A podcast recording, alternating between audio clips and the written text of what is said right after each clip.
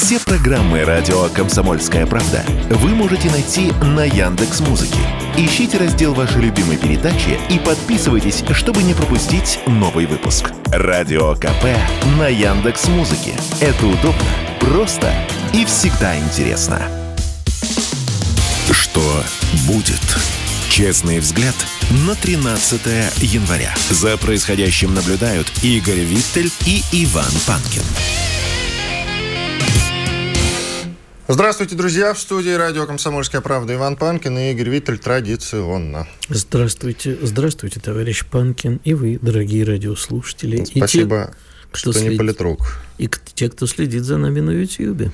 Да, на YouTube идет прямая трансляция на канале радио «Комсомольская правда». Наш сегодняшний эфир называется «Зеленский объявил войну Чебурашки». И это правда, друзья, это не шутка. Ну, это правда действительно не шутка, потому что ну, я уже не знаю, как комментировать такие новости, но что меня больше всего удивляет, что на этом на полном серьезе, значит, э, в Кремле комментируют, Песков э, выходит и говорит о том, что это как бы не наши проблемы, проблемы украинских детей. Вот вообще зачем а, Кремлю обращать внимание на войну с Чебурашкой? Тем более, что воюют с Чебурашкой на Украине, запомню, напомню, уже давно. А воевали настолько, что даже Чебурашку, если мне не изменяет изменяет пару лет назад, якобы, чтобы не платить, я уж не знаю, насколько это правда, авторский Эдуарду Успенскому, переименовали, знаешь, как, как Чебурашка no. Ну. с 2020 года по, no. на ну. украинском называется, дебулятку. Это, по-моему, прекрасное Тоже слово. Неплохо, а вот. Нет, да. И вообще там э, много раз придирались, если ты помнишь старый советский мультик, в детстве смотрел Чебурашку? Ты серьезно? Ну, может быть, не смотрел, потому что уже вырос из ты этого серьезно? возраста. Бог с ним. Значит, ты хорошо его помнишь? Ну, в общем, да. Там есть сцена, где э, Шапокляк прощается с крокодилом Геной и Чебурашкой на вокзале на фоне поезда. Ну, да. А на поезде висит табличка «Ялта-Москва». Ну, ну. И, как и, ты думаешь, ну, что произошло? Что? Ну, естественно, на Украине к этому придрались, стали это э, отовсюду вычё. Причем надо заметить, что никакого поезда Москва-Ялта в принципе не существует. Насколько я помню, до Ялты не идет железная дорога вообще. Но, тем не менее, значит, это вызвало очередной скандал на Украине. Э, написали, что это не санкци... Э, призывы к несанкционированному визиту в Киев и так далее. Вот. А еще прямо несколько лет назад объявили войну всему, всем русским игрушкам и чебурашкам прямо вот специально специальные боевые отряды а, отрывали чебурашкам в магазинах э, уши. Приходили и а, отрывали уши. И а, что, без ушей чебурашка перестает быть чебурашкой? Ты знаешь, что? я, честно говоря, не видел. Вот вчера собирался, но проспал сходить на этот фильм. А, там, говорят, Чебурашка приделали зубы и говорят, что это выглядит ужасно. Скорее, похоже на фильм ужасов. Хотя, ты знаешь, тут же не только Украина воюет с Чебурашкой. Тут, э, вот читаю я нашего одного иноагента, ты знаешь мою порочную страсть к чтению зарубежной прессы и некоторых иноагентов, но же знать, что думают, значит, люди, которые мыслят не так, как ты.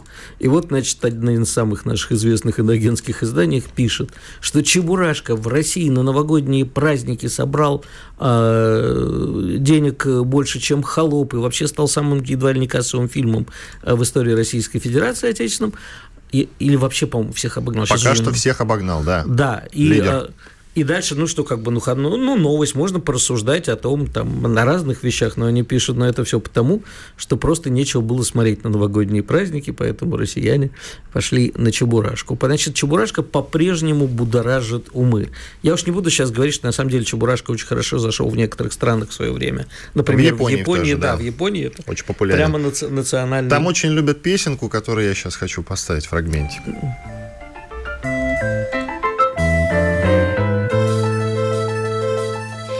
Был когда-то странной игрушкой безымянной, К которой в магазине никто не подойдет.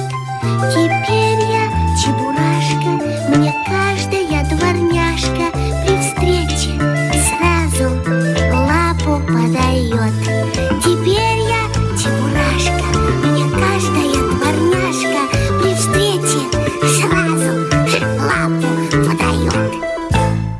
А ведь в каком-то смысле Зеленский и сам похож на Чебурашку. Да, он не просто похож, э, его же Тимошенко в свое время обозвала борщом из Чебурашки, ну, точнее не его, там была такая перепалка, что они во время выборов, когда, когда какой-то год-то был, вообще уже не помню, Какой-то был год, шел какой-то да, год. вот накануне выборов, когда Зеленский стал президентом Украины, а, там шла большая перепалка, и Тимошенко сказал, что эти все вот новые тенденции, а это все борщ из чебурашки, а Зеленский сказал в стиле, помнишь, была такая перепалка с Саакашвили с Аваковым, где он заговорил, вот вы все просто бла-бла-бла, вот это вот ва-ва-ва говорите. Вот, вот примерно так же отозвался Зеленский, сказал, непонятно, что вы тут говорите, с села раздаются какие-то упреки. Друзья, ну вы думаете, что это все шуточки какие-то? Или там э, Нет. действительно в киевских школах э, развесили плакаты, где лицо Чебурашки перечеркнуто и подпись оккупант? Ты То знаешь, есть Чебурашка оккупант реально, представьте себе. Ты знаешь, э, я бы к этому, может быть, отнесся с какими-то смешками. Я бы даже, может быть, это списал на то, что страна, которая сейчас находится с нами, понятно, в состоянии чего, она как бы имеет право неплохо относиться ко всему, что исходит со стороны России.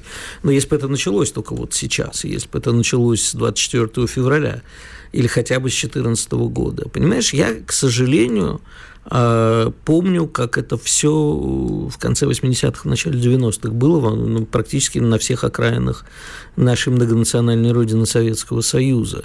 И э, как вот призывали и чебурашек ехать домой, и русских вон, а потом это кончалось резней. А поэтому можно, конечно, посмеяться и сказать, в очередной раз сказать, что типа, товарищи, ну, нечего делать больше Украине, она теперь с чебурашками воюет, ничего более серьезного не остается. Действительно сейчас, но об этом мы с тобой еще сегодня будем, я надеюсь, говорить. Э, все, что происходит там и все, что заявляет Зеленский, выглядит как э, некие жесты отчаяния.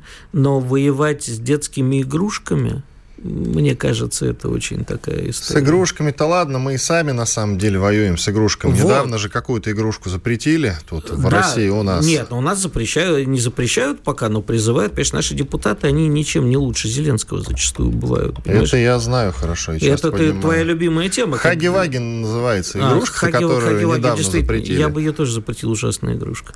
Да-да-да, вот я знаю, что либералы самые большие диктаторы, постоянно это повторяю. Да, еще и либералы мы обозвал. Нет, на самом деле, действительно, все эти призывы, э, с одной стороны, мы понимаем, то есть, если бы они сказали там, зачем нам русский чебурашка, у него у нас есть свой дебелятку, если бы он был действительно свой, а не просто извращение, а то как бы назвать чебурашку, я бы это понял. Они сказали, вот у нас есть национальная украинская игрушка дебелятку, и мы должны развивать своих героев. Это, в общем-то, отчасти было бы понятно. Но мы должны запретить чебурашку развивать дебелятка, точно так же, как мы должны там запретить, кого там этого супер Супермена, а вместо него там э, сделать Супермуромца какого-нибудь. Ну, Супермуромца, так... кстати, я еще такого названия не слышал. Ну, это я вот сейчас на ходу придумал, Прикольно. я не знаю. Там, Возьмите кто... на вооружение, друзья, кто нас слушает. Ты, вот, ты, ты лучше не ответ... подсказывай. Принимают Послед... решение. Мы последнее время с тобой обращаем внимание, что нас не только в Госдуме слушают, но мы имеем какое-то влияние на принятие решений, видимо, в Азербайджане, в Армении. Вон Пашинян ну, чуть все, ли не извиняется. наслаждаться славой. Вот Конечно, славой. Я тебя, я, тебя, я тебя хвалю. А, что... меня? Нет, наша 100 минута славы еще впереди. Так что вот так, я, э, можно, конечно, посмеяться, но так... так Короче, так... я пришел к выводу, что для Зеленского Чебурашка – это личное. Ну, и поэтому они его Я против того, чтобы смеяться на, над внешностью людей. Я и сам, наверное, на Чебурашку похож, что кушал. Нет, Чебурашка-то он... Я же когда сказал после фрагмента музыкального о том, что Зеленский сам в каком-то смысле Чебурашка, я вовсе не это имел в виду, а то, что... А, а глобальные такие настроения-то. Он до этого на мировой арене-то был никому не нужен и неизвестен. А сейчас ему действительно подают руки важные люди. Бро, а я бы вот, знаешь, на, на самом деле тут на другом, над другим подумал. А на тем именно, что а было ли у нас что-то общее? Вот были ли с у нас... Кем? С Зеленским? Нет, не, не, не Зеленским отнюдь. Э, вообще с народом Украины, с другими народами, населявшими э, Советский Союз и республики Советского Союза. Вот, казалось бы, нерушимая скрепость Чебурашка. Но есть какие-то вещи, которые были для каждого советского ребенка знаковыми, однозначными. Кому в голову бы пришло рассматривать табличку «Ялта-Москва», кроме каких-нибудь фриков типа меня, которые знают, что там нет железнодорожных рельсов, и вообще поезда такого не было. Но это чисто так вот посмеяться было бы. А э, всерьез вот это все. Неужели у нас действительно не было никаких общих идеалов? Я вот не могу понять, как они рухнули так в 91 году, что даже детские игрушки стали символом ненависти для кого-то.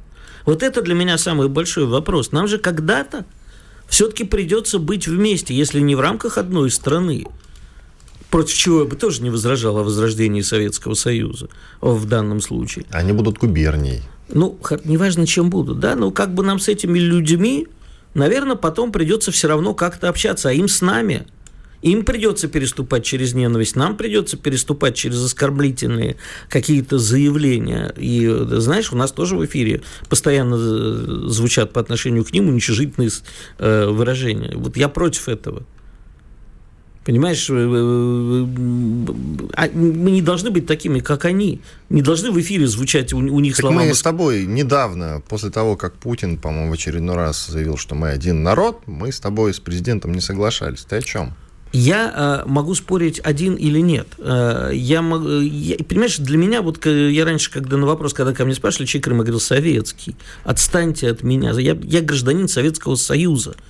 Для меня это все советский народ. Вот если об этом говорить, то это одни скрепы. А говорить о том, что мы вообще один народ с ними, ну, не знаю. А общаться-то все равно приятно. Один, Но братский все-таки. Один, ладно, неважно придем. даже братский или нет, нам все равно при, когда-то придется общаться по-нормальному. И с ними, и со многими другими. И вот тут я хочу сказать, что пока чебурашкам рвут уши, разговора не получится. Уходим на перерыв. Иван Панкин и Игорь Виттер. Я напоминаю, что на канале «Радио Комсомольская правда» в YouTube идет прямая видеотрансляция. Зеленский объявил войну Чебурашки. Называется наш сегодняшний эфир. Подписывайтесь на канал, ставьте лайки. sportkp.ru О спорте, как о жизни. Что будет? Честный взгляд на 13 января. За происходящим наблюдают Игорь Виттель и Иван Панкин. Иван Панкин и Игорь Виттель. Мы обсуждали в первой части войну, которую объявил Зеленский Чебурашки. Ну а сейчас уже поговорим на действительно серьезные темы. Подключаем к нашему разговору Константин Сивкова, заместителя президента Российской Академии ракетных и артиллерийских наук по информационной политике, доктор военных наук. Константин Валентинович, здрасте. Здравствуйте. Константин Валентинович, ну вот у нас произошел ряд очень важных назначений. Как вы считаете, только коротко, потому что тема-то уже немножко уходит, но вот ваше мнение хочется послушать по этому поводу. Сейчас э, как-то резко фронт сдвинется после этих назначений. Довольно неожиданных, прямо скажем. Нет, ну, в принципе, на мой взгляд, они были вполне ожидаемы, хотя, конечно, были внезапно сделаны. Э, их нельзя рассматривать вне контекста предыдущих событий, а именно это заслушивание Верховным главнокомандующим решений на предстоящую кампанию э, командующего силами специальной военной операции и командующих на операционных направлениях. Потом это было расширенная коллегия Министерства обороны. Ну, вот. ну и вот теперь вот эти вот назначения – которые произошли после успеха под Солидаром. Все это говорит о том, что готовятся крупномасштабные изменения характера вооруженной борьбы специальной военной э, операции, э, которые направлены будут, скорее всего, на э, резкую интенсификацию ведения боевых действий и э, переход к более решительным боевым действиям. Вот я бы так сформулировал. А, Константин, вопрос. А, добрый день, кстати. На... Значит, тут вышла вот только буквально только что новость, что США начали переброску танков и БМП на восточный фланг э, НАТО. Э, то есть получается такая история, что сейчас они там поставляют в Голландию, оттуда в Польшу и Литву примерно одна, ну, одна тысяча, там, одна и две тысячи единиц танки Абрамс, БМП Брэдли и так далее. Что это значит? Насколько э, это будет усиливать э, нерв, нервозность, скажем, на том фланге? Особенно с Белоруссией, потому что тут еще и Украина сказала, что сосредоточивает войска на границе с Белоруссией, боится какого-то прорыва. Ну, это в контексте вот этого самого назначения. Все ожидают интенсификации боевых действий. Вот. А вот действия натовских войск, переброска танков на эту Украину будет определяться решимостью наших войск. Э, если, Игорь, ты помнишь, 2014 год, ночь на 1 марта, когда мы с тобой были на, э, РЕН, на РБК, угу. сидели в утра, мы тогда с тобой говорили, что либо это будет... Все-то только не рассказывай. Не буду, не буду. Либо это будут решительные действия, либо, значит, это будет затягивание и очень печальный результат. Вот сейчас вот примерно такая же ситуация. То есть, если сейчас наш президент решится на жесткие действия и э, решимостью в короткие сроки разгромить ВСУ, то никакие войска НАТО в это действие введены не будут. По той простой причине, что они просто поймут, что если наш президент решился на такие жесткие действия, то он решится Расшифруй, на пожалуйста, что э, если уж ты вспоминаешь ту историю, то ты прямо в эфире предлагал нажать на красную кнопку. Расшифруй, пожалуйста, что Прекрасно, ты, да. Отлично. Что ты сейчас имеешь в виду под жесткими действиями? Тогда, тогда Игорек, я про красную кнопку не говорил. Я говорил, говорил. о том, что это в крайнем случае, если НАТО крупномасштабное вмешательство пойдет. Вот. Сейчас центральный вопрос я тоже самое говорю, что если дело пойдет по крупномасштабному вмешательству НАТО, учитывая его превосходство в силах и средствах и, главное, в экономическом потенциале, то нам придется нажимать красную кнопку. Но вопрос упирается в том, что НАТО боится нажатия этой красной кнопки. И НАТО все время, руководство НАТО, ориентируется на то, а решится ли руководство России на эту красную кнопку. Если она понимает решимое наличие решимости сделать это, она не пойдет на эскалацию конфликта. А вот если она будет уверена, что ничего не будет, вот тогда она пойдет на эскалацию конфликта. Вот об этом я вел тогда и сейчас говорю. Поэтому, если сейчас наш президент решится на самые реши жесткие действия, резкую интенсификацию военных действий, направленных на окружение и разгром группировки ВСУ по сталинградской модели, а танки, вот, за, та, танки и БМП зачем? А, они как бы как оборонительные... Подожди, я уточню. А это как оборонительное, либо они, то есть они боятся каких-то наших наступательных действий там в Литве и Польше, либо это э, как бы вообще предназначено для передачи Украины и не знаю, что еще. Это зависит от поведения нашего руководства. Вот это принципиально. Если наше руководство продемонстрирует нерешительность, то все эти танки окажутся на Украине. Если наше руководство продемонстрирует решительность насчет жестко действовать, резко интенсифицируя боевые действия, пойдет на окружение и разгром вот этих группировок, а сейчас все предпосылки для этого есть, то они не решатся на это дело, и это будет использоваться в оборонительных целях.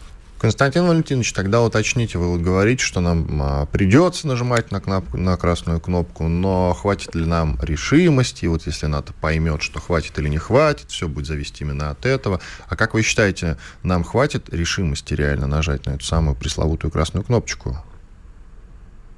Ух, вы знаете, это очень сложный вопрос. Дело заключается в том, что это определяется раскладом политических сил самых высших эшелонов власти. Вот. Э, совершенно очевидно, к примеру, я могу сказать, что удар по Энгельсу, он серьезно подорвал э, представление, подчеркиваю, представление НАТО о степени решительности нашего государства, нашего руководства на применение красной кнопки. Ведь это же был удар по ядерным силам. В ответ не последовало ничего. Вот. Поэтому... А вы считаете, что надо было ответить тактическим ядерным? Нет, Или как? Нет, нет. А как? Нет речь, ответ должен был бы последовать в виде проведения, ну, например, воздушной наступательной операции э, с э, нанесением удара на всю глубину территорию Украины с применением, в том числе бомб свободного падения, и решительным разгромом э, группировок ПВО оставшихся, их не, немножко осталось, и предприятий военно-промышленного комплекса Украины. Вот тогда да, но не последовало ничего. Нет, не об этом идет речь. Сейчас нам о применении ядерного оружия нет никакого смысла говорить по той простой причине, что нет повода для этого. Вот. И целей даже нет для этого. Поэтому нет никакой необходимости. Но вот если пойдет НАТО в полном объеме, станет вопрос выживания нашей страны, вот тогда да, тогда придется применять ядерное оружие. Но отнюдь не по Украине, а в первую очередь по э, объектам на территории стран НАТО. Это имеется в виду не только предприятия военные, но и административно-политические центры. И в ответ мы получим ответ противника. Мы же вот это... Ну да, это же автоматическая такая взаимная штуковина. Да? Ты же Если все время мы запускаем... говоришь, решимость, красная кнопка, но в ответ-то мы тоже получим ответ, прости за тавтологию. При, да, естественно. Но при этом надо понимать четко два, один важный момент. Что Соединенные Штаты Америки четко разделяет ядерную войну на территории Европы и ядерную войну всеобщую. Всеобщая ядерная война – это ядерный обмен между Россией и США. Катастрофа для обеих стран однозначно гарантированная. А вот если будет ядерная война в пределах, там, скажем, Германии, Польши, Франции, ну, этих не жалко для Соединенных Штатов Америки. Они вмешиваться не станут. А если брать по количеству ядерных боеголовок, то в этой тактической войне мы превосходим их э, в разы, во много раз превосходим. Более того, у них средства доставки в основном это э, тактической авиации, тогда как у нас есть средства доставки, такие как ракеты на первый «Искандер», гиперзвуковые. Можно поставить ядерную боевую часть на «Кинжал», которая является евростратегической ракетой. У нас есть э, самолеты дальней авиации, которые относятся к разряду евростратегических, Ту-22М3, которые могут нести и крылатые ракеты, и могут нести ракеты Х-32, которых тоже могут иметься ядерные боевые части, вот, которые тоже практически близкие к гиперзвуковым, они неуязвимы для системы противовоздушной обороны, поэтому у нас намного более мощный арсенал, чем у Запада. Поэтому ядерную войну на европейском ТВД мы гарантированно выиграем, хотя понесем потери. Вот. И американцы в этом случае вмешиваться не станут, скорее всего. Потому что они понимают, что 3,5 тысячи ядерных боеголовок стратегического радиуса действия уничтожат Соединенные Штаты Америки. Ну, давайте от ядерной войны перейдем к Я спецоперации. Сейчас никаких предпосылок к переходу к ядерной войне нет. Вот ядерная война имеет смысл в том случае, когда НАТО выставляет 5-миллионную армию или там 10-миллионную армию, идет по образцу 1941 года на нашу страну. Вот подождите, подождите, ядер... уточните, а у них разве там есть такие цифры в составе? Хотя бы 5 миллионов они наберут? Реальной боевой силы? Нет. Поэтому я и говорю сейчас, никаких предпосылок к ядерной войне нету. Хорошо. Нету. Константин Валентинович, да. смотрите, вы упомянули, что в связи с новыми назначениями готовятся, конечно же, какие-то наступательные операции, да, масштабные, более масштабные. Скажите, пожалуйста, а не повлечет ли это новую волну мобилизации? Тут эта дискуссия опять возобновилась и активно ведется. Вы что скажете? Это, это, это все провокации. Вы обратили внимание, что мобилизация началась э, в сентябре, а фактически подготовленные мобилизационные контингенты и боевые части, сформированные из мобилизованных э, личного состава, появляются на фронте только в январе. Расстояние очень большое. Поэтому, значит, где-то 3-4 месяца. Поэтому, э, если мы готовим наступательные операции вот сейчас, то нам совершенно не нужны эти мобилизованные контингенты, потому что они смогут вступить в действие только к концу лета, максимум к середине лета. Зачем нам сейчас это нужно? Они мне не нужны. Мы для этого потому и провели мобилизацию в сентябре, чтобы быть готовым к ведению боевых действий в январе. Хорошо. Все, сейчас... Ну, у нас уже... уже я хочу внимание. Я еще хочу обратить внимание. Вот э, боевые действия, которые сейчас ведутся там, это вот Солидар, от Опорного до Солидара, включая Артемовск, вот, они с точки зрения оперативной емкости очень небольшой участок фронта. Там больше там 50, там, максимум 60 тысяч человек группировку не развернешь. Константин вот Валентинович, она... давайте перерыв сделаем. Оставайтесь с нами, пожалуйста. Через 4 минуты продолжим. Константин Цивков, заместитель президента Российской Академии ракетных и артиллерийских наук по информационной политике, доктор военных наук. Сейчас уходим на небольшой, точнее, большой четырехминутный перерыв. Радио «Комсомольская правда». Срочно о важном. Что будет? Честный взгляд на 13 января. За происходящим наблюдают Игорь Виттель и Иван Панкин. Иван Панкин, Игорь Виттель. Мы продолжаем. С нами на связи Константин Севков, заместитель президента Российской Академии ракетных и артиллерийских наук по информационной политике, доктор военных наук. Константин Валентинович, давайте продолжим. Я все-таки тут про взаимное э, опять вернусь на шаг назад. А мы в свое время убедились, что как-то вот э, опасно далеко заходят э, вражеские летательные аппараты и наносят удары вот по тому же Энгельсу наносили. А не возникает ли тогда вопросов э, к ПВО? А, и мы так спокойно говорим о том, что вот если оно случится, мы выиграем, а вот у меня возникает, вообще у обывателя, а я обыватель, все-таки человек не военный, такие вопросы возникают, я их постоянно слышу. Значит, на эту тему надо сказать следующее. Если брать, скажем, Соединенные Штаты Америки, то для наших ракет Х-101 они совершенно голенькие. По той простой причине, что у них даже той системы противовоздушной обороны, очередь радиационного поля, которое у нас есть, у них этого нет. Система НАРАД ориентирована была на отражение баллистических ракет и высотных бомбардировщиков. Вот. Что касается нашей системы ПВО, то о чем идет, почему эти ракеты прошли?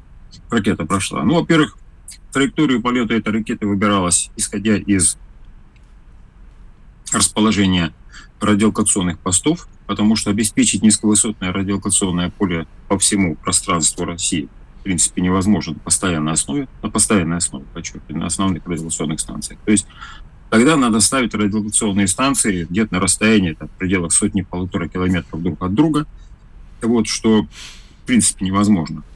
Даже в Союзе, прошу прощения, даже в Союзе такого не было. Тому же надо, нельзя забывать, что эти радиолокационные станции наземные были основательно разрежены в период демократии и гласности. Это 90-е нулевые годы, десятые годы, вот, отчасти. Вот, их сократили в условиях, так сказать, создания маленькой, маленькой, компактной мобильной армии, которая должна была куда-то добежать, а потом убежать. Вот. Теперь поняли, что она нормальная, полноценная. Но, тем не менее, надо иметь в виду, что у нас есть возможность создания радиационного поля низковысотного, кстати, как у американцев. Вот. И делается это следующим образом. У нас есть такая штука, называется загоризонтные радиолокационные станции противоракетного наблюдения. Они способны обнаруживать старты ракет, включая крылатые ракеты на расстояниях несколько тысяч километров. Вот Габалинская радиолокационная станция фиксировала в 91 году, в 93 году старты американских ракет аж из акватории Индийского океана. Вот этих самых Тамагав. Поэтому эта система у нас работает. Работает она э, на внешний контур, на внутренний контур она не работает. Украина в это поле наблюдения не входит сейчас. Вот пока еще, видимо, будет вводиться контроль этого дела. Будут строиться эти станции дополнительные, достаточно сложные сооружения. Вот. Но по этим данным, конечно, вести стрельбу невозможно. Но для того, чтобы обеспечить, но для того, чтобы предупредить Э, систему противовоздушной обороны и поднять воздух самолета радиолокационного дозора, этих данных вполне достаточно. Поэтому в угрожаемый период могут быть подняты в воздух вот эти самые имеющиеся у нас 9 самолетов радиолокационного дозора А-50, которые смогут создать сплошное низковысотное радиолокационное поле над всей европейской частью России. И тогда вот эти ракеты будут обнаружены и уничтожены до подхода. У нас э, предостаточно средств противовоздушной обороны, чтобы их уничтожать в случае обнаружения. Константин Валентинович, тут э, не так а давно... Вот сейчас, сейчас, сейчас, а вот сейчас почему не прошли? Да, у нас имел постоянно действующих, постоянно висящих самолетов радиолокационного дозора. Потому что постоянно держать самолеты в воздухе такого класса, ну, это выбить моторесурс. Это нецелесообразный вариант. Вот. К тому же их уничтожили объектовое ПВО, этих вот, именно объектовое ПВО, она сработала. Ракеты были уничтожены. Все над аэродромом. Но сам факт посягательства на этот аэродром, сам факт посягательства, я подчеркиваю, должен был быть, э, должен надлежащим образом отмечен. И должны были отреагировать э, массированными ударами. Вот, к примеру, ударили по э, мосту крымскому, любимой игрушке – Скажем. Так там же ответка-то была. И пошла ответка. А вот по Энгельсу ударили, ни много ни мало по ядерным силам, и никакой ответки реальной серьезной не было. Так ну вот назначение, может быть, это и была ответка. Ну, назначение это не в этой связи. Слишком много времени прошло после этих ударов. Хорошо. Вот, а назначение связано с другим. Хорошо. Я еще раз подчеркну. Начало военных действий, любых военных действий, даже вот нападение Гитлера на Советский Союз, оно могло бы не состояться, если бы Гитлер был бы уверен, что первый удар будет отражен. И сейчас то же самое. Надо четко формировать представление, подчеркиваю, представление, ключевое слово, у руководства противника, что мы готовы на самые решительные действия, на самые решительные действия. Вот это вот ключевой вопрос. Тогда военных действий не начнется. Константин Валентинович, уточните, пожалуйста, коротко, насколько это возможно. Много страхов связано с тем, что до Москвы может что-то долететь, и некоторые депутаты Госдумы даже проталкивают мысль, что там при поддержке США готовится даже удар по Москва-Сити ракетный. Москва защищена? Вы знаете, московский особый э, район, вот, он имеет мощную систему противовоздушной обороны. И я могу вот сказать, что вот у меня вот теща моей дачи находится там э, в районе там, значит, по Дмитровскому шоссе. Вот. вот под Новый год и в влияющие годы вообще телевизора не было возможности смотреть вообще. Вот. Потому что э, работали система противовоздушной обороны. и вот эти боковыми лепестками, паразита, так называемыми побочными боковыми э, составляющими спектра, давилась в том числе и телевизионная сеть. Вот. Поэтому это есть все, оно работает. Вот. Поэтому, но сам факт посягательства, я подчеркиваю слово посягательства на ту же самую Москву, конечно, должен быть отмечен надлежащим образом. Ну и какой-нибудь есть, дрон случайный тоже не пролетит. Муха не проскочит, дрон не пролетит. Я правильно вас понимаю? Уточните и... Значит, э, вы знаете, э, система противовоздушной обороны э, не имеет ни одна система обороны, ни одной из страны мира не имеет стопроцентной гарантии. А, вон на что. Все понятно. Она имеет вероятность там 0,9, 0,95, 0,99 но один процент всегда остается. Все Это процент связан с человеческим фактором, чисто с э, надежностью технических средств. Радиационное поле в районе Москвы создано сплошное всевысотное. Вот это я могу сказать четко. Спасибо. Константин Сивков, заместитель президента Российской Академии ракетных и артиллерийских наук по информационной политике, доктор военных наук, был с нами на связи. Спасибо ему большое. Ну, не все, можем Москва. мы не заразить зерно сомнений. Пишешь, пятница, люди готовятся отдыхать, вечером пойти куда-нибудь Нет, отдохнуть. Это ты как э, пессимист услышал, а я как оптимист. Для меня стакан всегда наполовину полон ядом, как говорится в известной шутке. Поэтому каждый услышал то, что захотел. Москва защищена. Хорошо. Я уж не знаю, что услышал ты, что Москва не защищена. Ну, Нет, да я не, этого не услышал, но какое-то зерно сомнения, знаешь, тоже. Ух, не стопроцентно. Я как все параноики, знаешь. А выживают только параноики. А там у нас еще была одна хорошая новость, уж э, раз мы сегодня... Про такие... трибунал против России очередной. Да, что Киев, значит, заявил о подготовке проекта резолюции. Но эта же тема утонула в обсуждениях первоначально, эта идея, я имею в виду о трибунале против России, и вон она поддержки не нашла. Но Там Киев многие... идет до конца, ну пусть Нет, идет вот до последнего украинца. Я, я, я не очень понимаю, собственно, от чего хотят добиться наши украинские нетоварищи. А чего? Я тебе э, растолкую. Привлекают внимание, и все. Ищут любой повод для этого. Ну вот, кстати, в связи с этим есть очень интересная новость, что Киев очень недоумевает, почему президент Филиппин не обращается, не общается с Зеленским, а Зеленский, значит, настойчиво пытается выяснить у президента фильм, э, Филиппин его отношение к конфликту России с а Украиной. А может быть, он действительно хочет выяснить что-нибудь про фильм? И ты не оговорился. Да, про фильм а тому это надоело, да.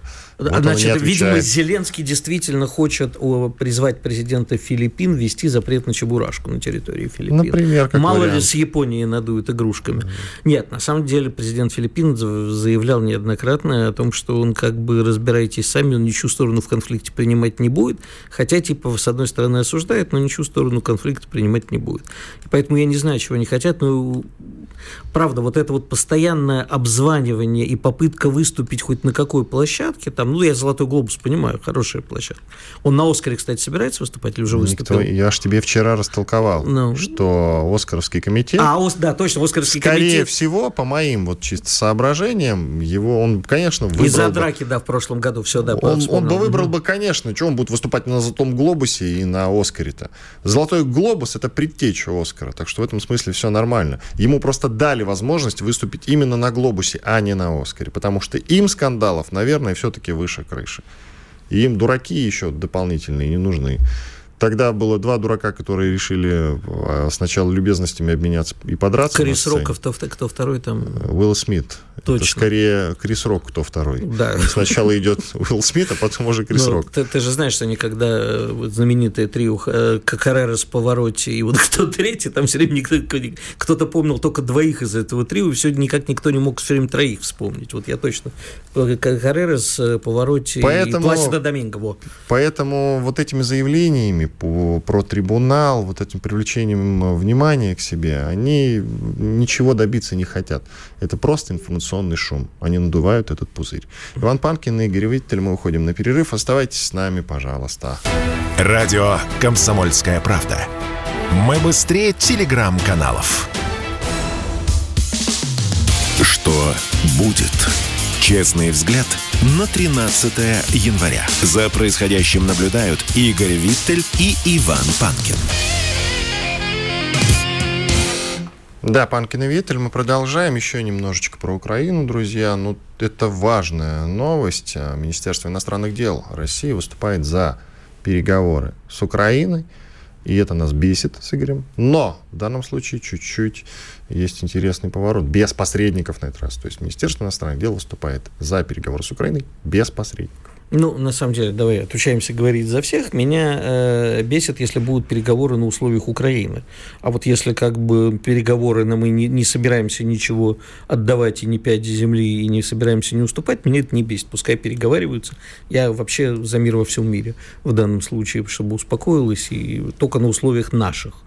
Вот наша победа будет, что это все будет на наших на условиях. На наших условиях тогда нам переговоры не нужны, там уже капитуляция будет. Извини. Ну, посмотрим. Переговоры-то это другое. Совсем. Хорошо. Значит, что я просто хочу в этой теме обратить внимание, это то, что э, похоже, что кого они имеют в виду под посредниками? В Турцию, в первую очередь, Эрдогана. А я, помнишь, мы на днях с тобой говорили? А, то есть тут... они хотят э, что, да, из да, этой да, цепочки да, все-таки выкинуть Значит, Эрдогана. При, там же прямым текстом сказано, что многие преследуют свои интересы. И, видимо, то, что мы на днях же вот говорили про кассетные боеприпасы, которые Эрдоган передал, к отцу Украине еще в ноябре.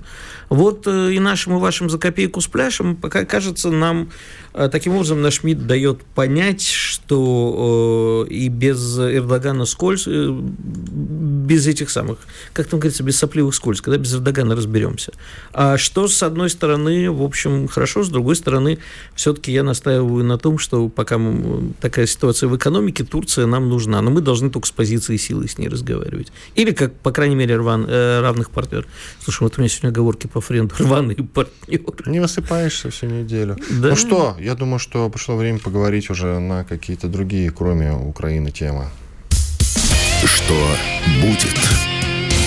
А давай про авиазапчасти поговорим, тоже же важно, да? Ну, не только про авиазапчасти, ну, вообще, вообще про, про, про то, что у нас с авиацией происходит. Про авиацию, да. Роман Гусаров подключается к нам, главный редактор портала avia.ru, эксперт комитета про, по транспорту из Госдумы. Здравствуйте, Роман Владимирович. Здравствуйте. Здравствуйте, коллеги. Здравствуйте, Роман Владимирович. Вопрос первый. Ну, значит, тут э, новостной повод известный. На днях э, Путин раскритиковал Мантурова за долгое оформление контрактов на самолеты. Но я бы хотел все-таки взять э, эту тему более обширно и вообще понять, как, каково целеполагание того, что происходит. Насколько я понимаю, заменить парк зарубежных самолетов, которые есть у нас, на отечественные. Я правильно понимаю? Такая глобальная стратегическая идея. Да, несомненно, это стратегический вектор, который на самом деле взят был не в прошлом году, а значительно раньше. И тот же Суперджет пресловутый, который, по которому идет процесс импортозамещения, он был запущен, этот процесс, еще в 2018 году. Просто нам постепенно стало понятно, что наши западные партнеры, они не очень-то нам и партнеры, ну, ввиду того, что они не хотят, очень-то желают быть нашими партнерами. И те же комплектующие для суперджетов были не того, может быть, нежелаемого качества, как мы бы хотели, и производились не в тех количествах. В общем, тяжелые партнеры, и очень дорого они поставляют нам эти запчасти. Было принято решение идти по пути импортозамещения и постепенного замещения не только комплектующих отдельных э, агрегатов, но и парка воздушных судов, для чего, собственно, в течение более 10 лет и создается самолет МС-21 и двигатель к нему. Тем не менее, э, можете рассказать подробно, на какой стадии сейчас э, находится создание МС-21? И э, второй вопрос, который, естественно, не может не назреть.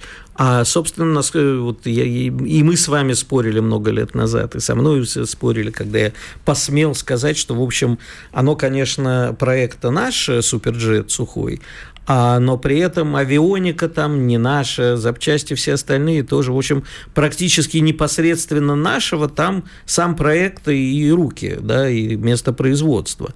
Да и, в общем, к самому проекту тоже возникали вопросы. То есть получается сейчас, что мы замещаем вроде как отечественными, но состоящими по-прежнему насколько из импорта?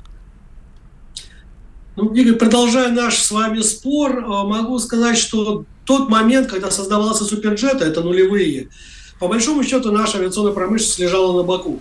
И суперджет для нас стал такой учебной партой, где мы учились осваивать новые технологии. И, конечно же, мы в тот момент, наши предприятия были не в состоянии производить комплектующие, не, не спроектировать, не производить такие комплектующие, которые требовались для этого самолета. Поэтому был, при, было принято решение его создавать в такой широкой международной кооперации. Но э, время мы зря не теряли, и минувшие полтора десятка лет – в объединенной строительной корпорации прошел большой процесс модернизации производства и освоения новых технологий, подготовка кадров на сегодняшний день. И это видно, это очевидно. Мы можем создавать и аналогичные, и самолеты, и двигатели, и комплектующие. Практически нет такой номенклатуры изделий, которые мы самостоятельно не могли ни разработать, ни произвести, в том числе и авионики. Так вот, дошла очередь до импортозамещения по суперджету. Ну, а если говорить по МС-21, да, в общем-то, самолет, который мы ждем, то здесь надо немножко опять-таки откатиться в прошлое. Э, первые санкции в отношении этого самолета были введены в 2018 году. Э, тогда были санкции в отношении предприятия «Аэрокомпозит», которое производило композитное крыло и производит. По достаточно уникальной технологии, эти технологии не имеют ни Boeing, ни Airbus – она отечественная, разработана нашими специалистами, освоена. Единственное, что мы использовали западные материалы, то есть э, углеволокно и связующие. И вот на эти материалы как раз и были наложены санкции. И тогда предполагало, предполагалось, что самолет пойдет в Сирию в 2020 году. В итоге вот те санкции, они задержали проект на два года. Но благо за эти два года мы смогли и разработать аналогичные материалы. Мало этого, еще в Алабуке построить целый завод – по производству этих материалов. То есть обеспечить еще и серийное производство. И э, перенос на два года, соответственно, в 2022 году должно было начаться э, второй да, перезапуск серийного производства. Но мы в 2022 году опять получили уже тотальные санкции. И поскольку в самолете МС-21 несмотря на то, что ключевые системы разрабатывали отечественные предприятия, они все-таки использовали и западные комплектующие. Ну, например, по, ави... по авионике там примерно 50% импортных компонентов. Соответственно, эти вот тотальные санкции, они а, опять остановили вот этот запуск или перезапуск серийного производства, и сейчас задержали его, ну, опять-таки, примерно еще на два года. То есть сейчас разработана некая дорожная карта, идет процесс Э, разработки полностью отечественных аналогов. А, уже сейчас строится этот самолет опытный, который примерно в середине года, а, может во второй, во второй половине года должен подняться в небо, полностью импортозамещенный самолет МС-21. Начать э, в котором начаться... не будет вообще ни импортных материалов, ни импортных деталей, вся авионика, все э, материалы и главное моторы, все будет отечественное, правильно?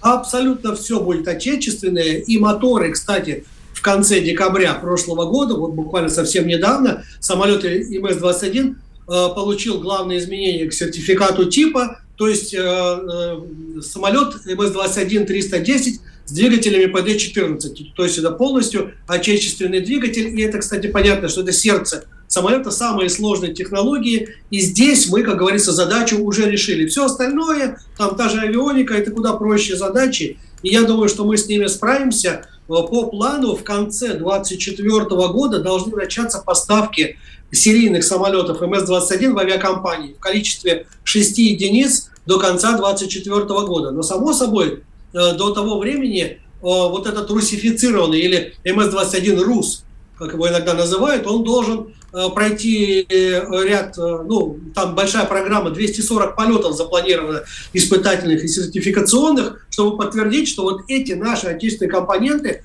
они столь же надежные и безопасные, и этот самолет можно производить серийно. А пока мы все-таки летаем э, ну, в большей степени на Боингах и Airbus'ах.